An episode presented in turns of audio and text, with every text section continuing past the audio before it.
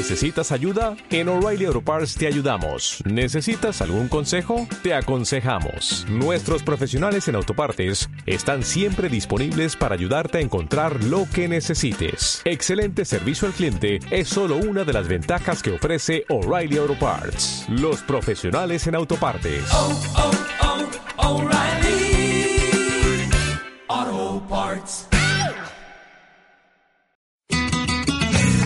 Felicidades para muchos años más, Radio San Vicens, que 30 depende cómo lo mire. O no nada, sois muy jóvenes o ya una larga trayectoria, por muchísimos más. Un besazo. Ràdio Sant Vicenç. 30 anys al teu servei. Esto es 10 contra 1.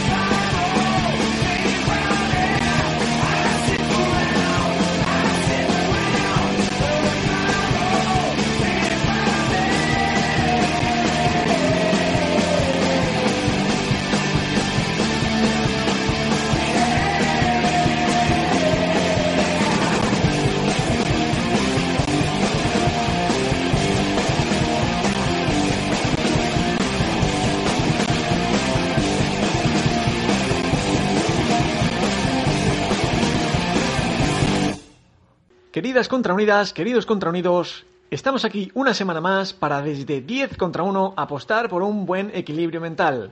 Mientras preparamos futuras entrevistas en exclusiva con personas altamente capacitadas en la materia, la emisión de hoy la dedicaremos a recopilar más enseñanzas de nuestro psicólogo favorito, Rafael Santandreu. Gentileza de para todos lados. No os entretengo más.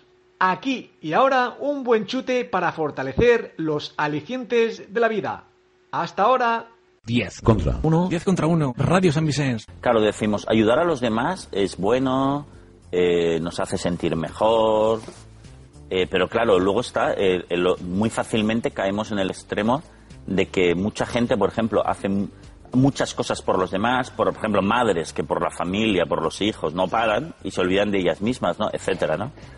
Entonces, esto es un tema peliagudo y a mí me gusta decir algo que, que puede resultar chocante, pero que lo tengo que explicar y lo explicaré, ¿no? Es que yo creo que no hay que ayudar a los demás. Así, así, tranquilamente. Bien, nos vuelves otra vez a dejar de piedra, ¿no? Siempre, siempre levantando un poco de, de- Pero, de polémica, a, ¿no? pero vamos a explicarlo, vamos a explicarlo por qué. Yo creo que en eso estamos muy confundidos. Yo creo que no hay que ayudar a los demás, así, tajantemente. Otra cosa es colaborar con los demás, que es muy diferente y colaborar está súper bien. Y ahora veremos la distinción, ¿no? Pero en general yo creo que no hay que ayudar a los demás por varias razones. La fundamental es porque ellos no necesitan nuestra ayuda. Entonces nosotros nos emperramos en que necesitan nuestra ayuda. Pues no. Si en realidad casi nadie necesita la ayuda de nadie, porque es muy fácil ser feliz, porque necesitamos muy pocos para estar bien. Yo siempre digo que necesitamos la comida y la bebida del día y punto.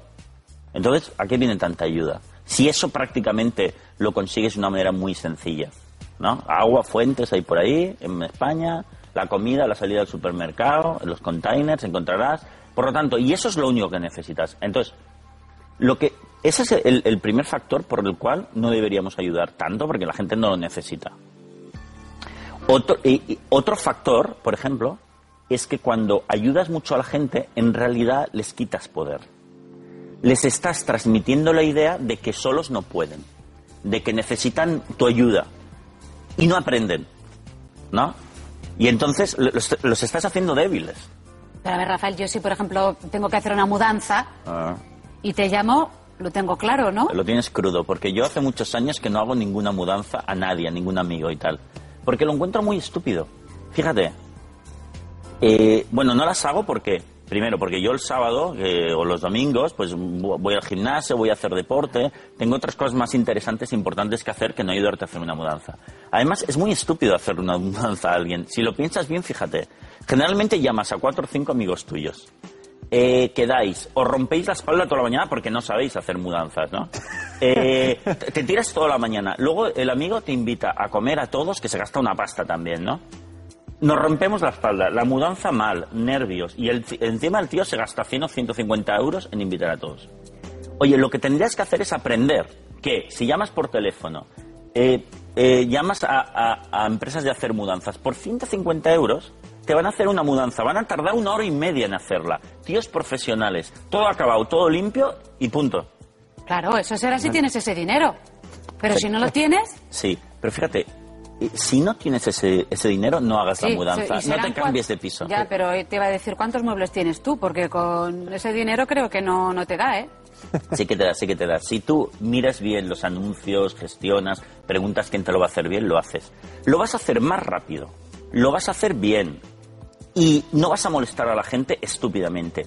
Entonces, fíjate, tanta, tanto pedir ayuda, en realidad lo que hemos de hacer es aprender a hacer las cosas por nuestra cuenta y bien.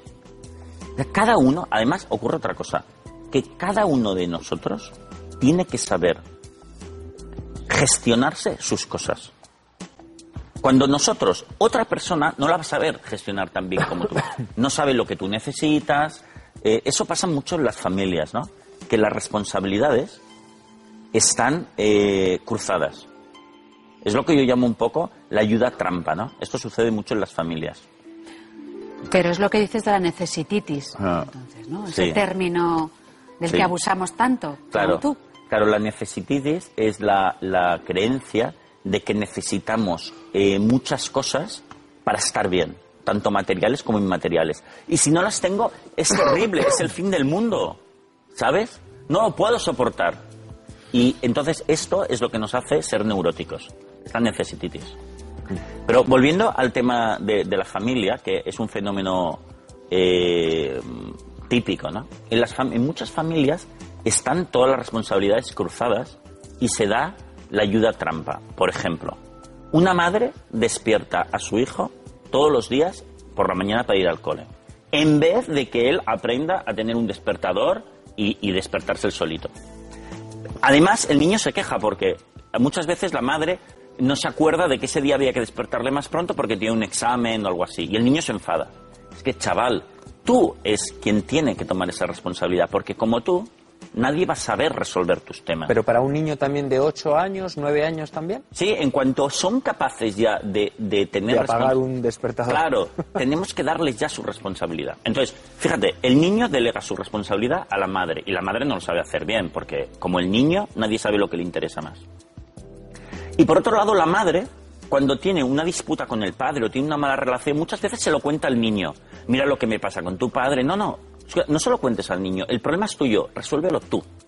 Entonces, muchas veces pasa en las familias que están las responsabilidades cruzadas, tú te ocupas de lo mío, tú te yo me ocupo de lo tuyo, y nadie resuelve bien las cosas, y la gente tiene la sensación de que no tienen poder, de que no saben resolver sus cosas, porque nunca se ocupan de ellas. Esto es lo peor que podemos hacer. Cada uno debe ocuparse de lo suyo, aprender a hacerlo bien y no molestar a los demás. O sea, con sus primera obligación, cuidar de nosotros mismos. Exactamente. La- yo creo que la primera obligación que tenemos los seres humanos es sobre nosotros mismos. Además, lo, lo mejor que podemos hacer a otra persona, si quieres, entre comillas, la mejor ayuda que le podemos dar a los demás es estar felices tú. Y en los momentos en que nos encontremos para comer, para hacer deporte, para ir al cine, mostrar tu felicidad. Porque eso se contagia. Y eso sí que es un gran favor que le podemos hacer a otra persona. No cosas materiales que en realidad no le van a servir de mucho para ser feliz de verdad. Por lo tanto, la primera ocupación que tú tienes es ser feliz, hacerte feliz tú mismo, para irradiar esa felicidad. En cambio, si yo voy a hacerte la mudanza los domingos, a la mudanza a ti, al otro cuidarle los niños, al otro tal, yo no voy a ocuparme de mí mismo para hacer lo más importante de todo, que es ser feliz yo. Perfecto, y si salimos los domingos a montar en bicicleta y yo pincho, ¿te quedarías a ayudarme o saldrías corriendo? Sí, porque no, por supuesto que sí, porque primero es una ayuda que, que es pequeña, que por otro lado colaboramos juntos, porque estamos yendo de, de excursión juntos, estamos yendo en bicicleta, y eso es fenomenal, porque otra cosa es la colaboración. Yo sí que soy súper fan de la colaboración. Colaborar es, por ejemplo, decir, oye, Eh, ¿Por qué no montamos un negocio juntos? Aunamos fuerzas. Vamos a colaborar. Oye, ¿por qué no nos vamos de vacaciones juntos? Aunamos fuerzas, será más divertido. Oye, ¿por qué no tú haces esto y yo hago otra cosa y llegamos más lejos? Eso es colaborar. Eso no significa ayudar a nadie. Eso significa porque todos somos fuertes, todos somos todos sabemos resolver nuestras cosas, pero me juntamos nuestras fuerzas. Eso hace fuerte a la gente, el otro hace débil. Y además hace débil y confuso las relaciones entre la gente. Entonces tú aseguras que eh, tratamos en la sociedad en general, tratamos a los niños y a los abuelos como si fueran tontos, porque necesitan nuestra ayuda. tontos y débiles. A los niños los padres les ayudan demasiado, quitándoles capacidades y poder. Y también sucede con nuestros abuelos, ¿no? A los abuelos enseguida la gente dice, yo lo digo mucho en las familias, ¿no? Hombre, ve, a ver a los abuelos, ¿no? Que, que son mayores. ¿Cómo a ver a los abuelos que son mayores? Pero si los abuelos pueden tener una vida increíble. Pueden enamorarse de otros abuelos, bailar, ayudar a los demás, aprender. No necesitan a sus nietos. Por supuesto que no. Otra cosa es que quieras ir y pasar un rato genial con tu abuelo haciendo algo que realmente sea interesante. ¿Vale? Eso es colaborar con tu abuelo. Pero nosotros les transmitimos eso a, los señores mayores, ellos se- eh, mu- muchos de ellos se lo creen y acaban pensando, soy débil y no valgo para nada. A ver si viene alguien a ayudarme porque yo solo no puedo. Y tienen vidas que son así. Y no se relacionan, no se enamoran, eh, no hacen el amor, que hoy con el Viagra pueden hacerlo todos, fenomenal, maravilloso. Pero no lo hacen porque les transmitimos que son débiles y necesitan nuestra ayuda. ¿Qué van a necesitar? ¿Tu, tu ayuda para qué? Entonces tú me dices que la mentira en todo este tema de ayudar o de engañar en, en la ayuda también es importante. Que hay que mentir. Sí, pues mira, eh, sí, tú sabes que eh, a mí me gusta decir que para estar bien con uno mismo tienes que decirte siempre la verdad. Pero para estar bien con los demás no. Mm, no tienes que decir siempre la verdad. Porque todos tenemos un punto inmaduro. Todos terribilizamos a veces, ¿no? Pensamos que las cosas son terribles. Y decirnos las cosas directamente nos va a sentar mal en ese momento. Oye, mira, mejor evitar eh, ese choque innecesario, ¿no? Yo, por ejemplo, si algún amigo mío que está nervioso por la mudanza, tal, le digo, mira, tío, yo me voy al gimnasio, olvídate de mí. Se va a enfadar, igual en ese momento, ¿no? En otro momento, que quizás no, ¿no? Pero en ese momento, pues yo le diré, oye, es que tengo un trabajo tremendo este fin de semana, no puedo. Me gustaría, pero no puedo. Él, a fin de cuentas, sabe que yo no hago mudanzas nunca. O sea, lo, va a captar. No pasa nada. Pero él, incluso él, prefiere que se lo diga de esta forma. Que diga una mentirijilla piadosa, porque en ese momento está nervioso y no lo va a entender. ¿eh? Nosotros hemos de entender, para llegar a tener una mente sana, que no existe el blanco y negro en este universo, ¿no? O sea, no existe la mentira absoluta, la bondad eh, absoluta tampoco, no, bueno. Hay que llegar a cierto acuerdo con, con la realidad y con las cosas, ¿no?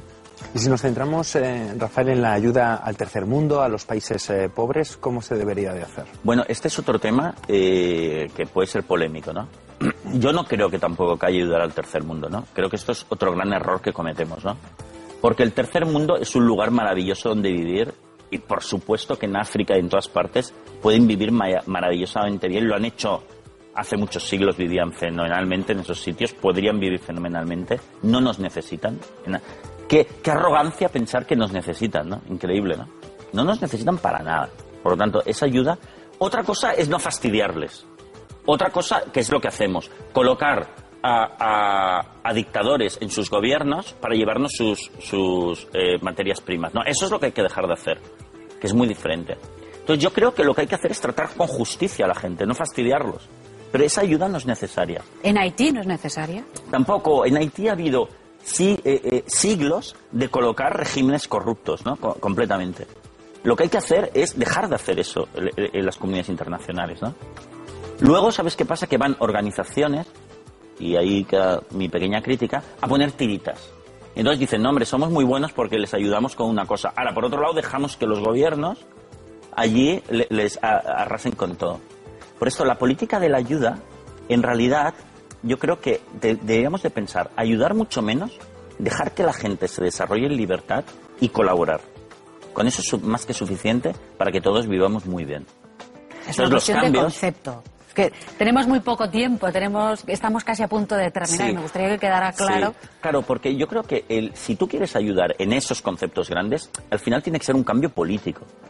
Es mucho más ayuda intentar cambiar esos gobiernos de una forma radical que no poner una tirita por ahí, ¿no?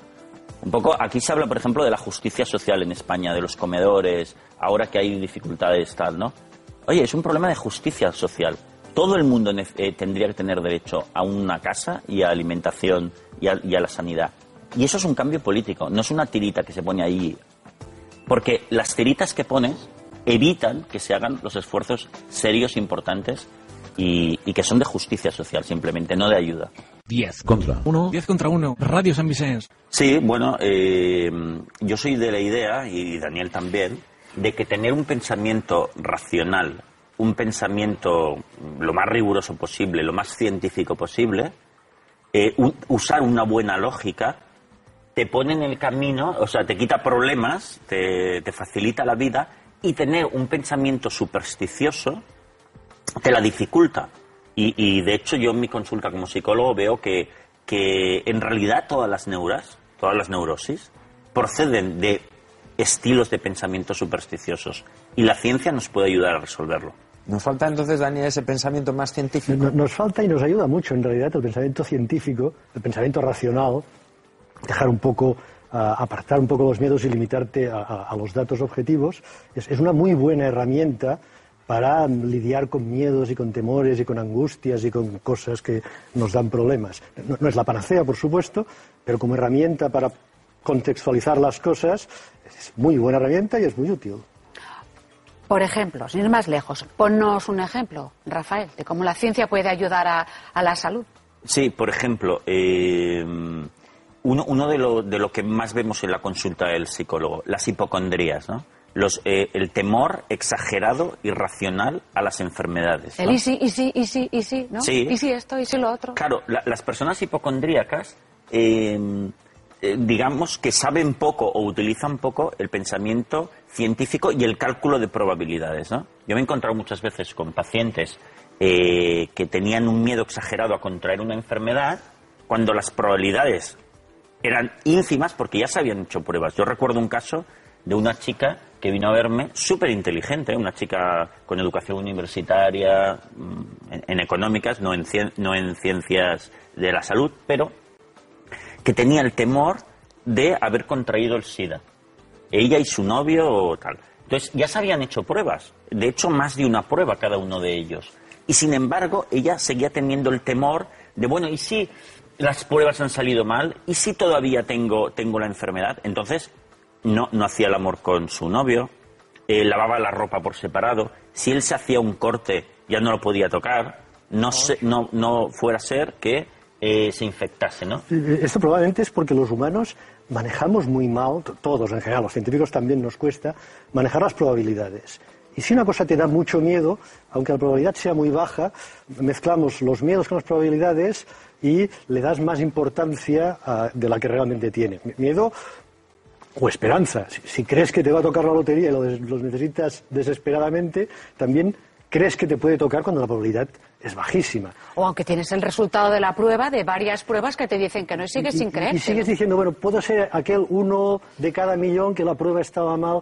Y en realidad, usar el pensamiento racional y acostumbrarnos un poco a utilizar las estadísticas y a interpretarlas te ayuda. A veces hay, hay casos curiosos que, que dices, "No, nos dan miedo, mucha gente tiene miedo que se lo coma un tiburón. Y la estadística te dice, hay estadísticas que dicen, es más probable morir atacado por una vaca que, devorado por un tiburón. Pero las vacas no nos dan miedo y los tiburones sí. Por lo tanto, crece y se hace más grande el miedo a los tiburones y a las vacas no le hacemos ni caso, simplemente porque no interpretamos bien las estadísticas. Y por la misma razón de te- no, por la misma regla de tres, iba a decir, el ser humano no razona bien las probabilidades que tiene, por ejemplo, con el juego. ¿No? De eso con viven las las lo- loterías, de con, eso viven con las las máquinas tragaperras, ¿no? Les, les excita eso de, de poder tener un premio muy grande o, o el sonido de las moneditas. Le ¿no? damos muchísimo valor al premio e ignoramos completamente todos los miles de probabilidades de no tener ningún premio. Sí. No lo procesamos todo por igual. Sí, de hecho, el- el- una gran parte del tratamiento de las personas hipocondríacas es que se den cuenta de que las probabilidades de tener eh, múltiples enfermedades que siempre están pensando son pequeñas. Y más si ha sido el médico, porque suelen ir al médico pero no se quedan tranquilos, ¿no? Entonces, eh, tenemos que enseñarle que una probabilidad pequeña de algo, una probabilidad de 0,0001, es tan improbable que, es mejor no contar con ella, no contar de qué va a suceder. Por ejemplo, puedes compararlo con otra probabilidad también muy pequeña. Yo a veces les digo eh, a mis pacientes hipocondríacos, mira, que te suceda esto es tan probable como que salgas ahora a la calle y alguien te entregue un maletín con un millón de euros. Ahora, a alguien le habrá sucedido en el mundo, pero ¿tú crees que te va a pasar a ti? Me dicen, no, eso mm, como que no. Bueno, pues eh, de enfermar, habiéndote hecho unas pruebas, también la probabilidad que se haya equivocado el médico, la prueba médica, etcétera, es tan pequeña, aunque la ex existe, pero es tan pequeña que matemáticamente es desestimable para llevar una vida normal. Entonces nosotros tenemos que aprender, por ejemplo, a tener una mente en que las probabilidades las tenemos en cuenta. Bueno, también la, la, ciencia, eh, en ese, en ese afán por ayudarnos a ser más felices, nos ayuda con otro tema, Rafael, que tocas, mm. el homeostasis, ¿puede la ser? homeostasis. La homeostasis. Sí, la homeostasis es un principio eh, que además, eh, científicamente hablando, es reciente. Eh, quizás se ha, se ha, hablado más, o se ha estudiado más a, desde hace 60, 70, 80 años, ¿no? Daniel se habla más del tema. Que es uno, es uno de, los, de los puntales también de la ecología, ¿no? De la ciencia de la ecología. Eh, el problema está, esto es un poco complejo, a ver si podemos explicarlos bien. Nosotros vemos que en la naturaleza los fenómenos siguen con mucha frecuencia, si no en todos los casos, o, por lo menos en, todo, en, todos los organismos, el principio de la homeostasis, de la autorregulación eh, ecológica, que eso podríamos definirlo como en determinada mm, población, por ejemplo aquí en San Cugat, eh, determinado número de hormigas es el número óptimo para este terreno, ni más ni menos.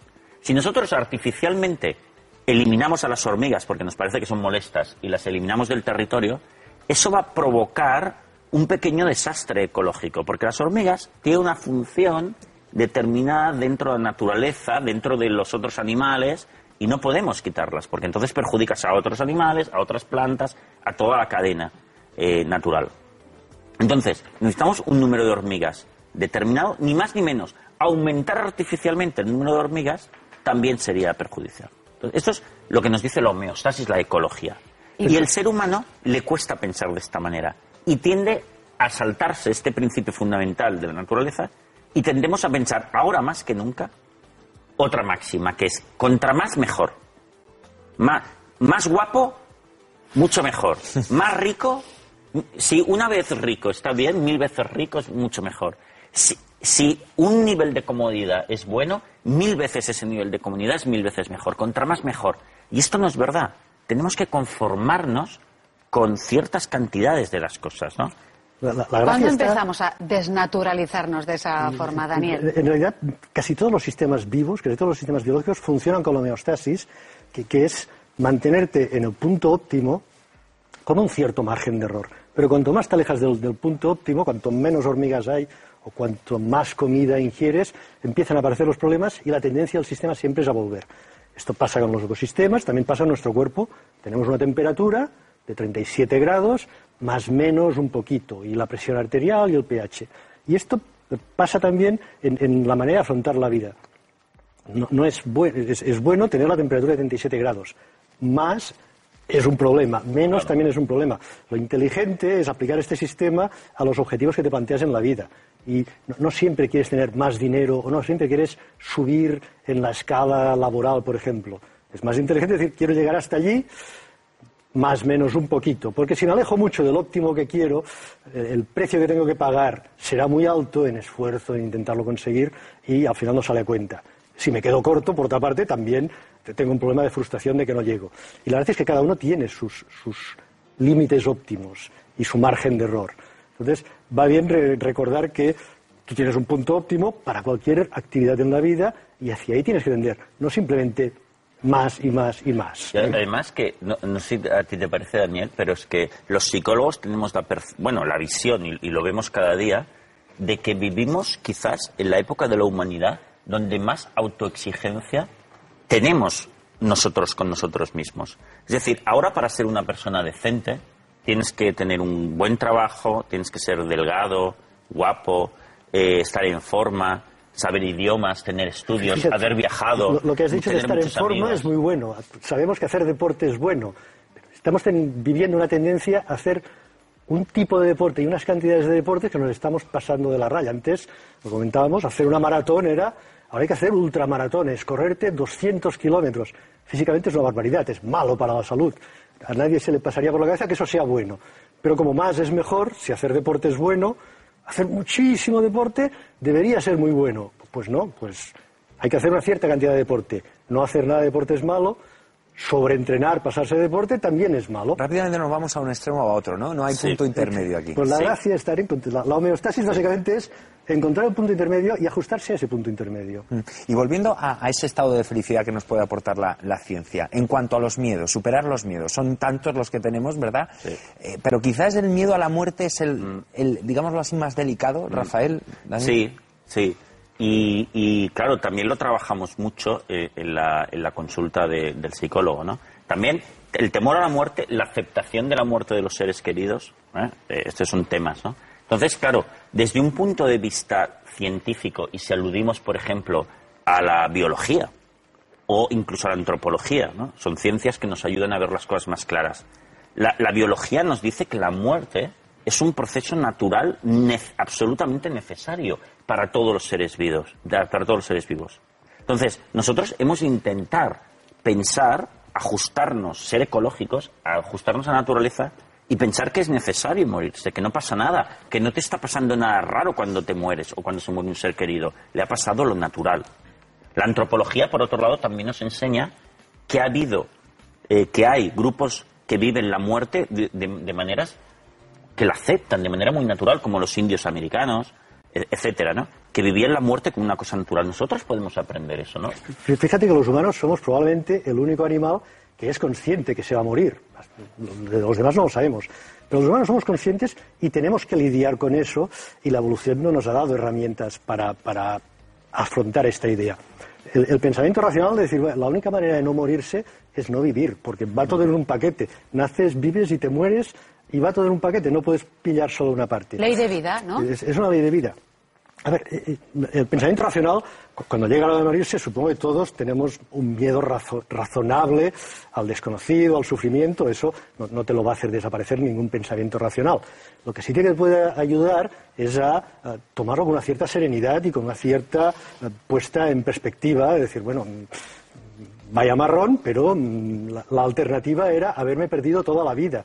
Quizás es un precio que vale la pena al final morirse para haber sido de los pocos fragmentos de materia que hay en el universo que hemos podido vivir, con todo lo bueno que eso tiene. Como científico, ¿no? Porque ahora hablando parece psicólogo, ¿no, Pero Daniel? los científicos a veces tenemos la idea de que los científicos no aprecian las cosas, no viven bien, no son felices, y, y es muchas veces al revés. La, la- la visión que te da la ciencia te permite disfrutar de qué bonita es una flor, qué bajo que es enamorarse, y encima además puedes valorar también cómo ha evolucionado esa flor, o mira qué hormonas me están subiendo y bajando ahora, que le das un poco de más de valor. Pero también tiene su utilidad el pensamiento científico. Otro tabú o otra interpretación, ¿no? Que hacen los seres humanos del sexo. Sí. Por ejemplo, ¿no? Rafael, ahí. eh, en la sexualidad dices que hay que tener una mentalidad científica. Sí. ¿En qué sentido? Porque eh, nosotros a lo largo de la historia y en estos momentos también exagera- exageramos mucho con respecto al sexo. Cuando desde un punto de vista científico, desde un punto de vista biológico, no hay mucha diferencia entre el acto sexual o el acto alimenticio, el acto de comer o el acto de defecar. E- e- Es la realidad. A mí me gusta decir un poco provocativamente que nosotros todavía pensamos que, que los penes son de oro y las vaginas de platino, cuando no, son de carne como el sobaco, igual.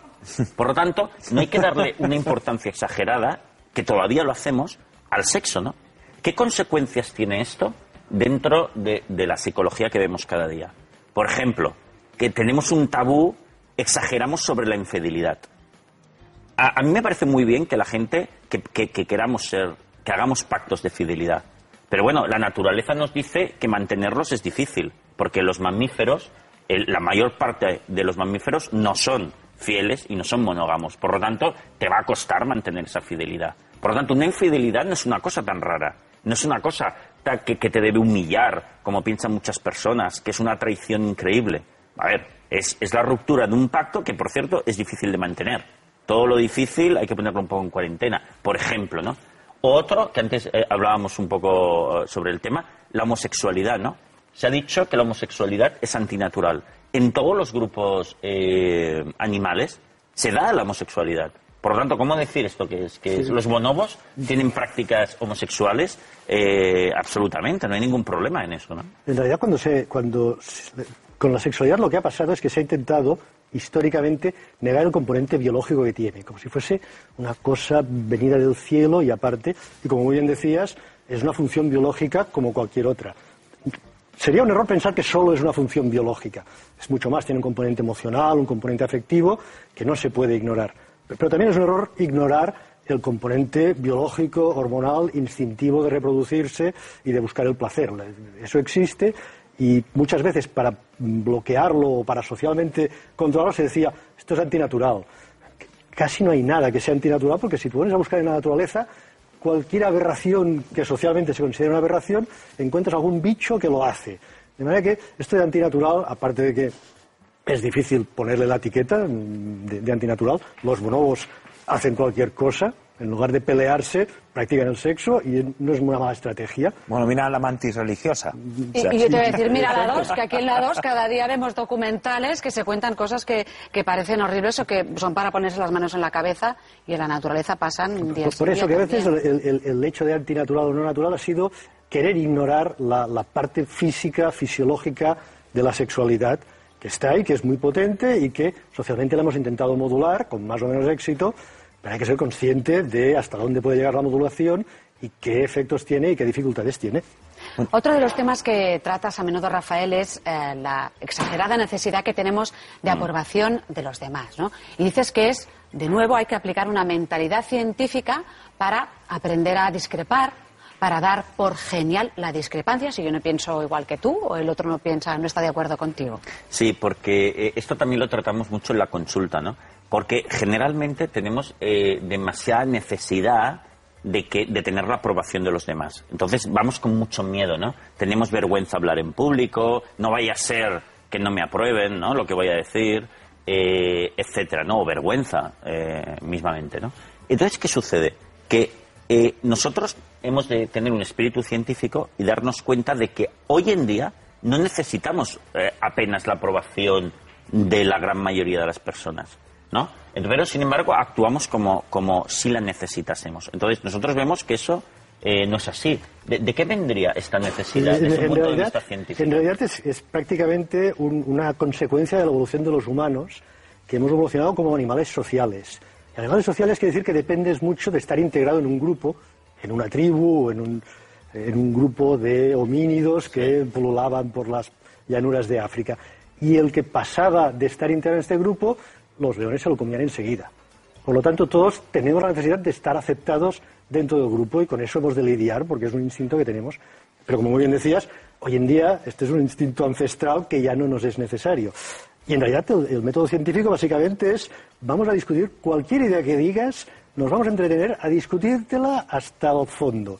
Y si resistes todas las críticas, es que la idea era buena. Sí. Incluso desde un punto de vista científico es bueno analizarse a uno mismo. Es decir, decir, oye, tendré razón en lo que digo. Si otro demuestra una explicación mejor al fenómeno que le estoy explicando, que explica más o predice mejor, la, la cambio inmediatamente. Exacto, la gracia está en que no hay mm, mm, reglas de oro inmutables en la ciencia. Cualquier opinión es bienvenida porque es lo que precisamente es el motor de la ciencia y el motor de la sociedad. La sociedad ha avanzado gracias a los disidentes. Incluso podríamos acabar diciendo que podríamos estar equivocados aquí con lo que hemos dicho, ¿verdad, Daniel? Probablemente eso nos haría mejorar cuando lo Pues descubramos. mira, nos parece una conclusión súper racional también y que cada uno saque sus conclusiones. 10 contra 1. 10 contra 1. Radio San Vicens. La, la terapia que yo practico se llama así, ¿no? Terapia cognitiva, que significa terapia del pensamiento, ¿no?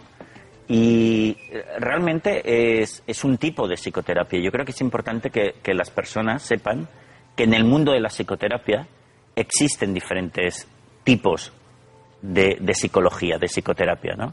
Entonces yo creo que esto es importante porque cuando uno va al psicólogo haría bien en preguntar, oiga, ¿usted qué tipo de psicoterapia practica?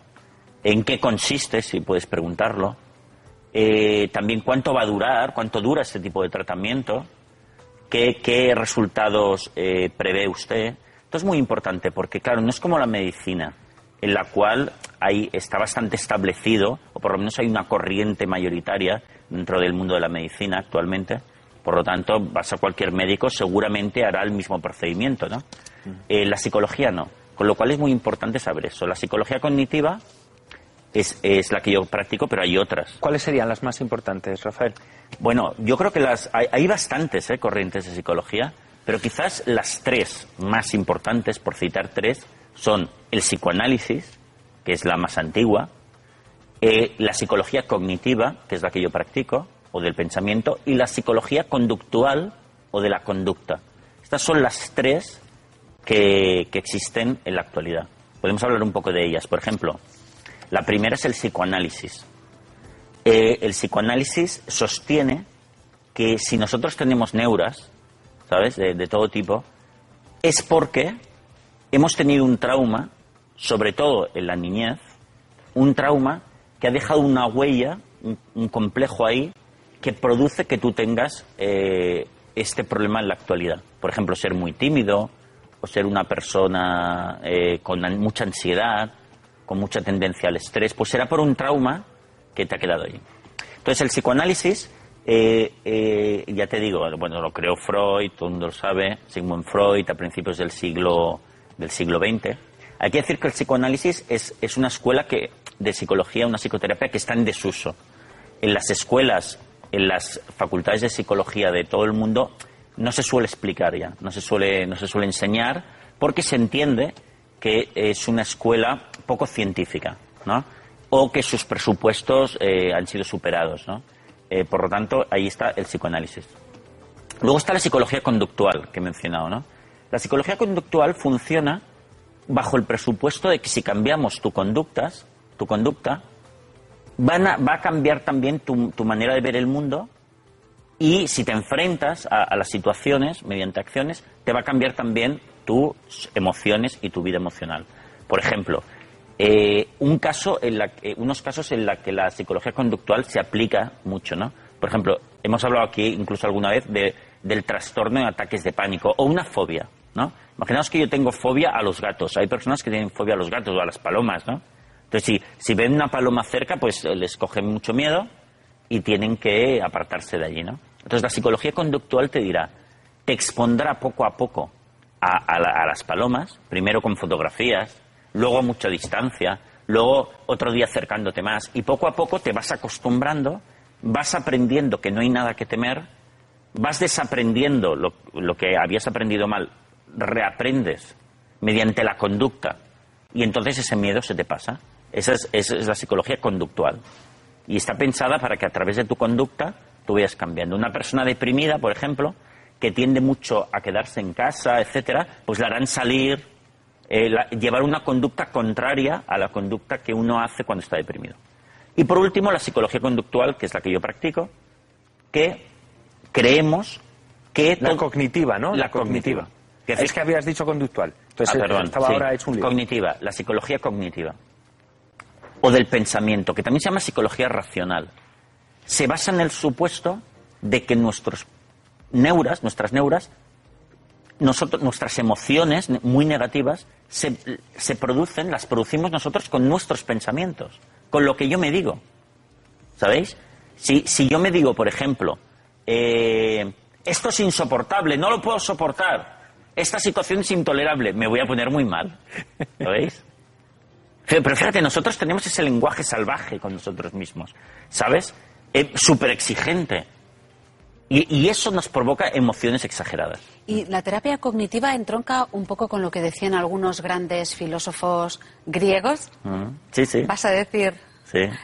el, nombre, ese nombre que te gusta tanto? Sí, por ejemplo, Epícteto. Epícteto. sí, sí. Y, y, muchos otros, ¿no? Y muchos otros, ¿eh? Diógenes, cantidad de, de, de, de filósofos de la antigüedad o, pers o personas que han pensado sobre cómo funciona la mente humana han llegado, por ejemplo, eso que se dice mucho.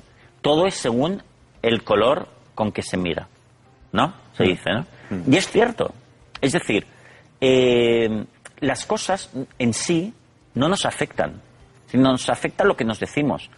Eh, y nosotros, no, a ver, algunas cosas sí que nos afectan directamente. Yo que sé, si hay un tigre aquí suelto, pues sí, sí, eso automáticamente me va a poner muy nervioso. Pero el resto de emociones de nuestra vida cotidiana nos las provocamos nosotros con lo que nos decimos. Pero un ejemplo, por ejemplo, eh, Juanjo, imagínate, eh, tú haces deporte. Sí. Haces deporte. Sí. Vale, ¿te lo pasas bien haciendo deporte? Sí, sí, si no, lo- no lo haría. Claro. Pues imagínate que en vez de hacer deporte, que vas dos horas al gimnasio, te, te llevo a una carretera a picar mm, piedra, ¿sabes? Durante dos horas. ¿Por qué? ¿Qué te he hecho? Vale, pero eso no te gustaría tanto. Dirías, pero bueno, eh, ¿a qué me somete Rafael? O sea, me, me está esclavizando aquí en la carretera. Pues más o menos es una cosa parecida. Pico piedra, eh, ejercito los músculos. Pero ¿qué pasa? Que yo entiendo que ir al gimnasio, me lo paso bien, es positivo, hago una lectura positiva de eso con mi diálogo interno y lo transformo en algo fantástico. Y la misma cosa, si yo tengo un diálogo diferente, se transforma, eh, vamos, en, una pena de cárcel, ¿no? Entonces, fíjate cómo lo que yo me digo es, eh, eh, es como me afecta. Y ¿sabes qué pasa? Que los seres humanos podemos disfrutar prácticamente en cualquier circunstancia. ¿Por qué? Porque hay mil oportunidades de disfrutar de la vida. Si no te quejas, si no te dices tendría que estar en esta situación, o sería mejor la otra, o no lo puedo soportar, si no te dices eso y, te acomodas a lo que hay, enseguida descubres posibilidades para disfrutar de la vida. ¿Y, y eso no sería un poco como mm, autoengañarse? Una parte de decir, bueno, todo es genial, todo está muy bien, Claro, en mi caso parte voy con positiva. Rafael, el que pica soy Sí. yo, pero Ah. mira, estoy junto a él, Claro. disfrutando del sol, nos ponemos Claro. morenos, ¿no? Vale, no, porque es diferente, porque, eh, a ver, en psicología cognitiva, que fíjate, eh, también se llama psicología racional. A ver, lo que es malo es malo. O sea, por ejemplo, si ahora eh, tiro este vaso, se me cae este vaso al suelo y se rompe, es malo eso. Habría, tendría que estar loco para decir que eso es bueno. Eh, eh, estaría mucho peor, no, no estaría neurótico, estaría lo siguiente, ¿no? Fatal. No, la psicología, la psicología cognitiva te dirá, no, eso es malo. Pero no es el fin del mundo, no es la guerra nuclear. Sí, pero si te, Seamos echan del racionales. trabajo, si te echan del trabajo, Rafael, Ah, vale. mm, bueno, te deja la novia o te deja el novio. Sí.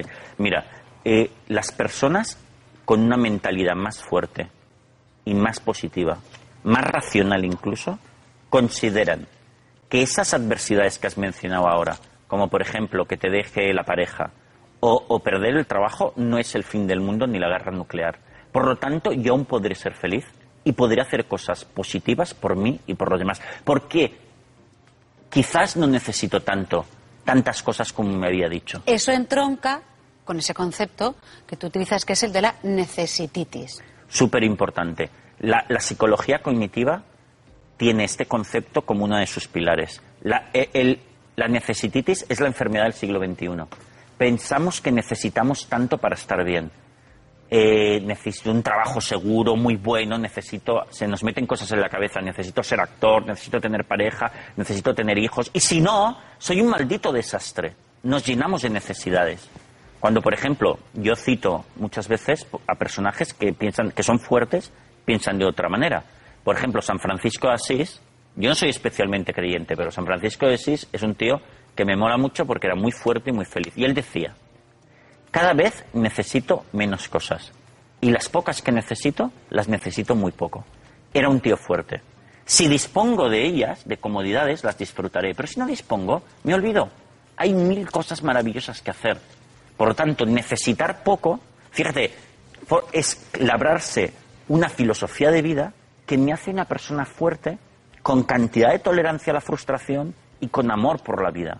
Pero fíjate, eso no es eh, ser happy flower- flowers, ¿no? Como se dice ahora, ¿no? Verlo todo de color de rosa. No, hay cosas grises, hay cosas de, hasta un poco negras, pero yo voy a ser feliz igual, porque tengo muchas opciones. Pero estamos hablando de un pensamiento positivo. La psicología cognitiva lo es. No, en realidad no. Juanjo, porque eh, el- eh, el pensamiento positivo, hay libros de autoayuda, que así se llaman, que son de pensamiento positivo, y esto no es psicología cognitiva.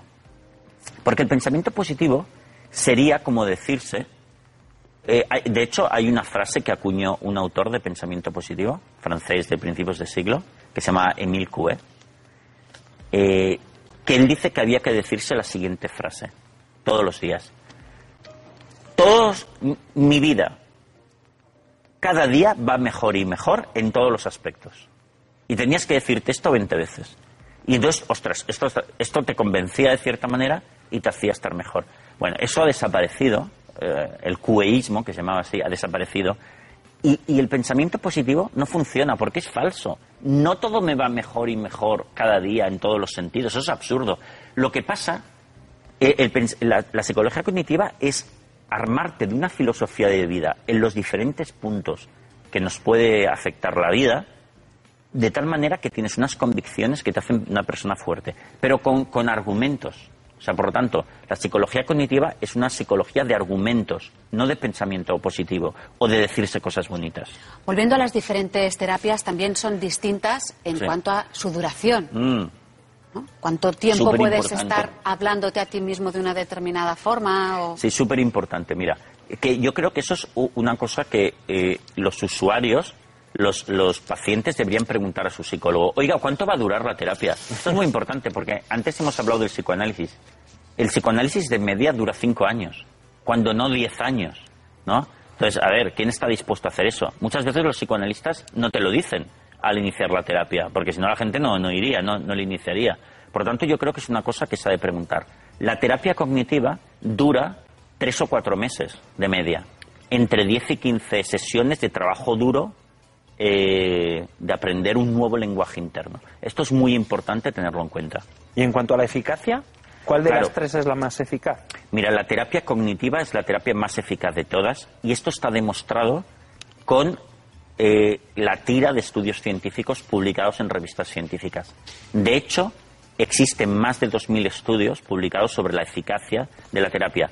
Yo creo que, por ejemplo, si alguien, el público que nos está, está viendo, está pensando en llevar a cabo una terapia, que entre por Internet, por Internet encontrará estudios de eficacia de las diferentes Pero terapias. fíjate qué casualidad, que es la que tú Claro, ¿eh, Rafael? es- sí, pero fíjate, Juanjo, si, si existiese eh, desde un punto de vista científico, los que practicamos eh, disciplinas científicas, nosotros nos adscribimos a lo que funciona.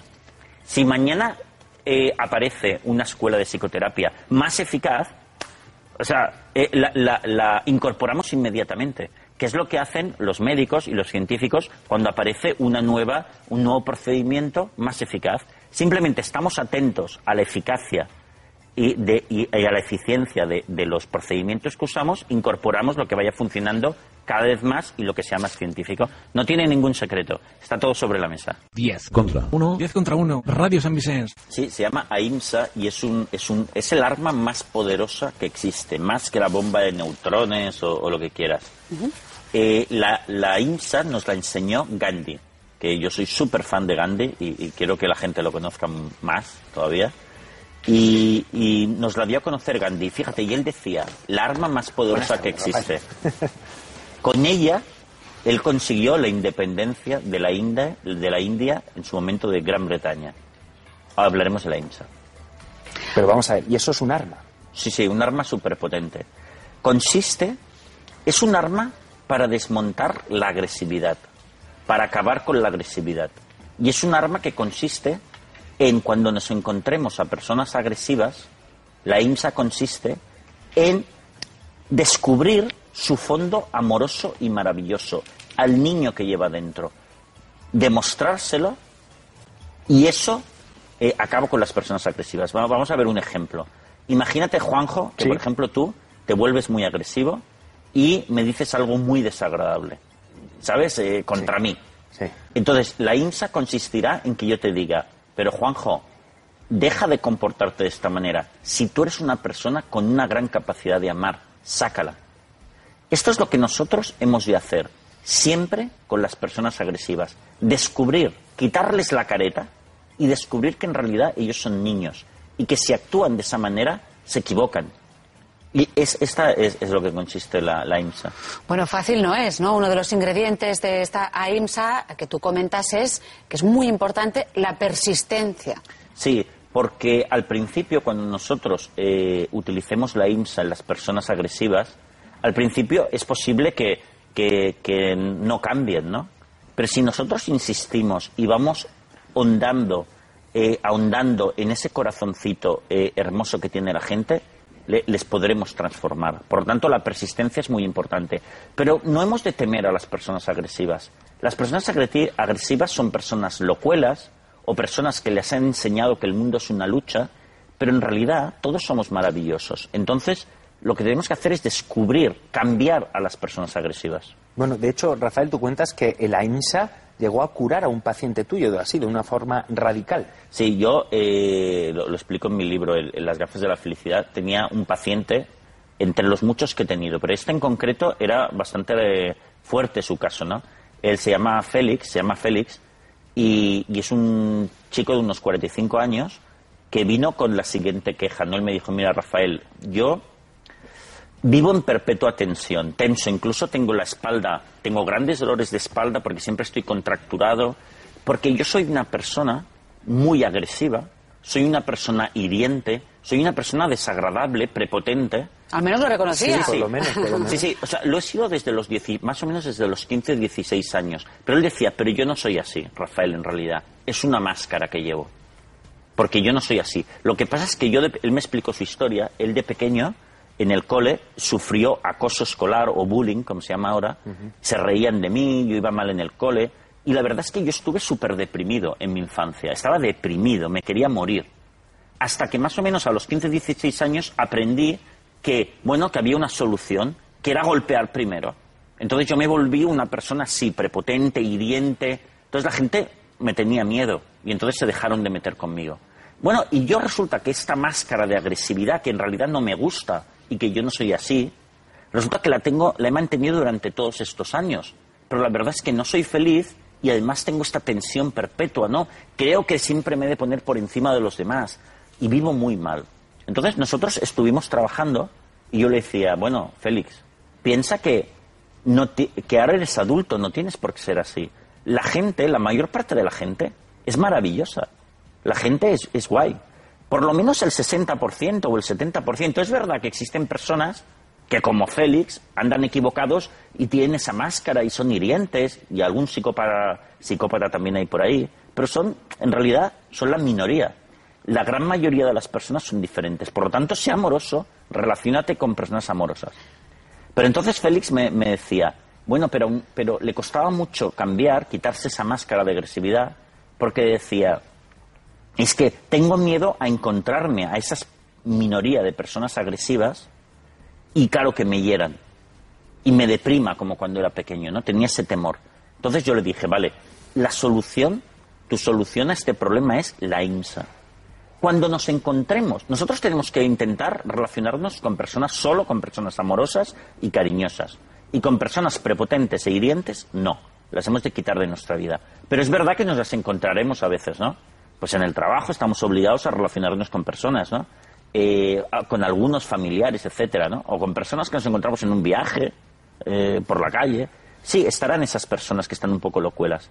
Pero con esas personas podemos aplicar la IMSA, intentar transformarlos con carretadas de amor y descubriendo que son personas que en realidad tienen mucha capacidad de amar. Y decirles, oye, deja de comportarte así. Porque yo sé que dentro tuyo hay un corazoncito maravilloso que lo que está deseando es amar. Compórtate amorosamente y no estúpidamente. Eso solemos decir una y otra vez a las personas agresivas. que es lo que hizo Gandhi, ¿no? empleando la IMSA contra ni más ni menos que el Imperio Británico. Efectivamente, eh, Gandhi, de una manera persistente, él hacía huelgas de hambre pidiendo la independencia y hacía marchas pacíficas con ciudadanos indios pidiendo la independencia porque era injusta la situación que se vivía en la India con respecto a Gran Bretaña. Entonces a él lo metían en la cárcel. Y él bah, seguía haciendo huelgas de hambre, pero cuando lo sacaban de la cárcel, su mensaje de cara a los británicos era, sois mis hermanos, os quiero, dadnos la independencia porque sé que vosotros, el pueblo británico, tenéis un corazoncito maravilloso, sacadlo. Una y otra vez, una y otra vez. Y él consiguió, sin tirar un tiro, la independencia en un tiempo récord de la India de un gran imperio. Y fijaos que cuando Gandhi, eh, nada, eh, cinco, entre 5 y 10 años después, viajó varias veces a Inglaterra, cuando ya habían conseguido la independencia de la India, fue recibido por el pueblo británico como un héroe. Y con toneladas de amor, ¿no? Y con toneladas de amor, transformó a toda una población sin tirar un tiro. Pero lo que hemos de hacer es decirle al agresivo, oye, que a mí no me engañas, yo sé que eres una persona con un corazoncito increíble. Pero ¿y los que son, Rafael, muy, muy agresivos? Según tú, mm, renuncian de la IMSA y es prácticamente un muro, ¿no? Es chocar contra una pared. Bueno, mira, ¿sabes qué pasa? Que eh, los que... Mira, si nosotros usamos la IMSA puede pasar dos cosas. Que transformemos a esa persona, al menos con nosotros, o que huya de nosotros. Porque no hay nada peor para una persona agresiva que utilizar la IMSA. Porque le descubres lo que está haciendo y además estás descubriendo como un secreto que él es, en realidad es un niño que lo que quiere es amar y eso no le gusta. Y además le enseñas como el espejo y nadie le gusta verse en un espejo desagradable. Si tú a una persona agresiva le dices una y otra vez que en realidad que, que deje de hacer eso porque tiene un corazoncito y lo que desea es amar, o cambia o huye de ti, pero no va a soportar la situación esa. Por lo tanto, también encontraremos que hemos resuelto la situación. No hay que tener miedo a las personas agresivas, hay que usar la IMSA. Y con la IMSA las personas pues son todas maravillosas y es la mejor forma de ser feliz, amar. Sí, claro. Fácil no es, ¿eh? Rafael, alguien puede decir que, bueno, que eso es demagogia pura, ¿no? Que se te pueden Sí. reír a la cara, vamos. Claro, eh, sí, es verdad, podemos pensar que, que es irreal esto, pero fíjate que es real. Gandhi consiguió eso de Gran Bretaña, ¿no? O sea, es decir, eh, eh, no hay nada más real que conseguir la independencia de un gran imperio, ¿no? Eh, sobre un gran imperio, es increíble, ¿no? Claro que funciona la IMSA. Lo que pasa es que no hemos de tener miedo. Eh, también es, es cierto que le damos demasiada importancia a, tener, eh, a, a los insultos, incluso a algunas pequeñas agresiones. No hay que tenerle miedo a todo eso, ¿no? Si nos insultan, pues bueno, son solo palabras. Es verdad que es mucho más agradable que la gente sea amorosa. Pídelo una vez más. Descubre el corazoncito amoroso de la persona que todos llevamos dentro. Claro que eso es que todos somos personas maravillosas. Pero hay, que- hay quien dice, Rafael, que el hombre es un lobo para el hombre, ¿no? Sí, vale, exacto. claro. Hobbes, ¿no? Decía Hobbes, eso también. Eh, mira, yo te aseguro, y te lo puedo demostrar, que todas las personas, que el hombre en realidad es maravilloso. Las personas son maravillosas. ¿Quieres pruebas? Lo que pasa es que se vuelven locuelos o andan muy confundidos por aprendizajes equivocados. ¿eh? Pero en el fondo, las personas son maravillosas. Te voy a dar pruebas, Juanjo. Si nosotros ahora mismo nos vamos a cualquier jardín de infancia de España y, vamos a visitar a los niños de 5 años, son todos amorosos y lo que quieren es ser felices y jugar. Todos. Pues nosotros éramos esos niños. Esta es la primera prueba. ¿Quieres más pruebas? Todas esas personas que han sido delincuentes, que han sido entre comillas malas y que han cambiado y se han transformado increíblemente. ¿Ves cómo de fondo tenían un corazoncito que quería amar? Uno de estos personajes del que precisamente yo hablo en mi libro es Mike Tyson. Mike Tyson, os acordaréis, ¿no? Ese boxeador. boxeador que en los años 80, me parece que fue, o sea, a finales de los 80, pues se hizo súper famoso, ¿no? Porque además noqueaba a sus adversarios en minutos, ¿no? Era una bestia, ¿no? Le llamaban el tanque y también en Estados Unidos le llamaban el hombre más malo del planeta, ¿vale? Pues Mike Tyson eh, realmente en, ese, en esa época no era una persona muy agradable, ¿eh? Mike Tyson. De hecho, él pasó tres años en prisión por violar a una novia suya, imagínate. Bueno, él entró en prisión y por influencia de otro interno se convirtió al Islam. Hubo una persona que utilizó la IMSA con él. Ante su agresividad le respondió con amor y descubriendo su corazoncito amoroso. Y él se convirtió al Islam. Actualmente, eh, Mike Tyson ya no quiere dedicarse al boxeo ni quiere que le llamen el tanque nunca más, ¿no? Eh, él trabaja para los demás en organizaciones benéficas. Ese es el nuevo Mike Tyson. Y él dice, yo estaba loco. Yo nací en, en los peores eh, zonas del Bronx y pensaba que la vida era agresividad. Ahora he descubierto que se puede vivir de otra manera. Todo el mundo se puede transformar. Eh, Rafael, ya casi para terminar, ¿eres consciente que esta técnica no funciona con todo el mundo? Con, con el 100% de las personas no, porque hay, hay un ligero porcentaje de personas que los psicólogos llamamos psicópatas. Son personas que les falta un cable y que no pueden experimentar emociones amorosas con nadie. Bueno, pero muy importante, son una minoría, minoría, minoría. La mayor parte de las personas agresivas son como mi cliente, como mi paciente Félix, que en realidad lleva una máscara delante. O sea, hay que descubrir la fuerza de la bondad. en lugar de la de la maldad. Sí, y de descubrir la parte amorosa, el niño que llevan las personas agresivas y que esconden. Y que para ellos es como un secreto. Si lo descubres, se van a espantar. 10 contra 1. 10 contra 1. Radio San Vicente.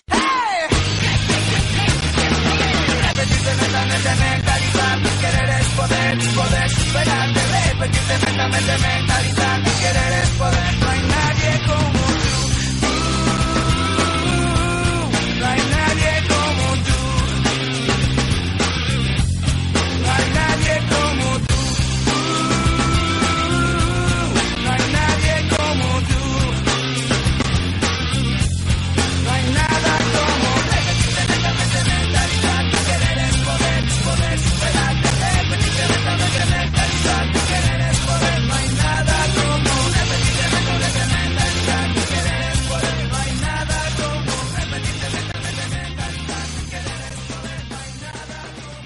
Esto es 10 contra 1.